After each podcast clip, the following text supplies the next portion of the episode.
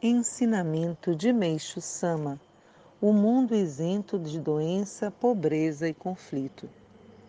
Qualquer pessoa dirá que um mundo sem doença, pobreza e conflito é simples utopia, impossível de existir na realidade.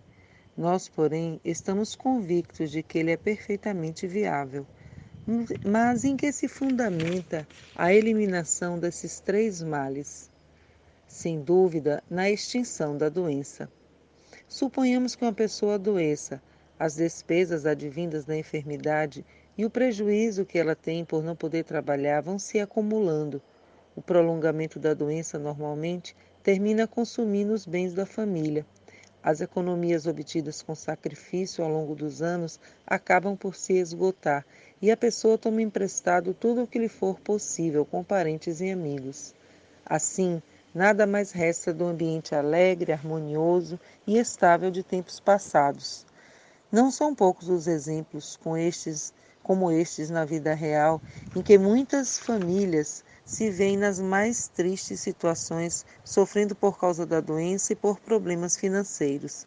Além disso, quando uma pessoa fica gravemente enferma, a família inteira acaba arcando com as responsabilidades ela causa transtornos e prejuízos de grandes ou pequenas proporções a parentes, amigos e, dependendo das circunstâncias, até a firma onde trabalha.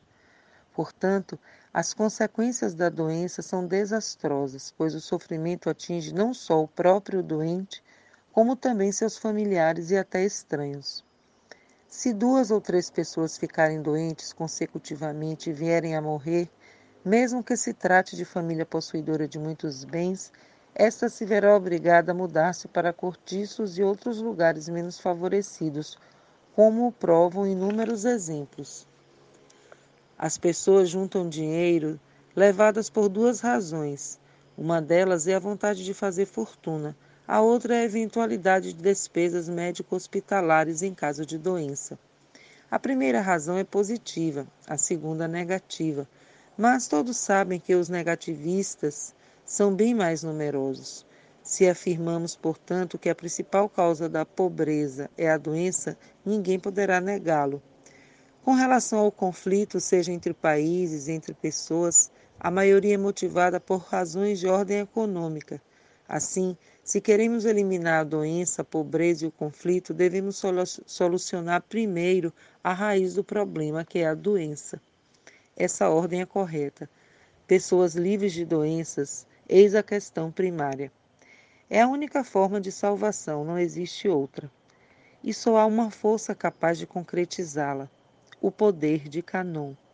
Por isso, nem mesmo Cristo ou Sakyamuni conceberam obra tão maravilhosa.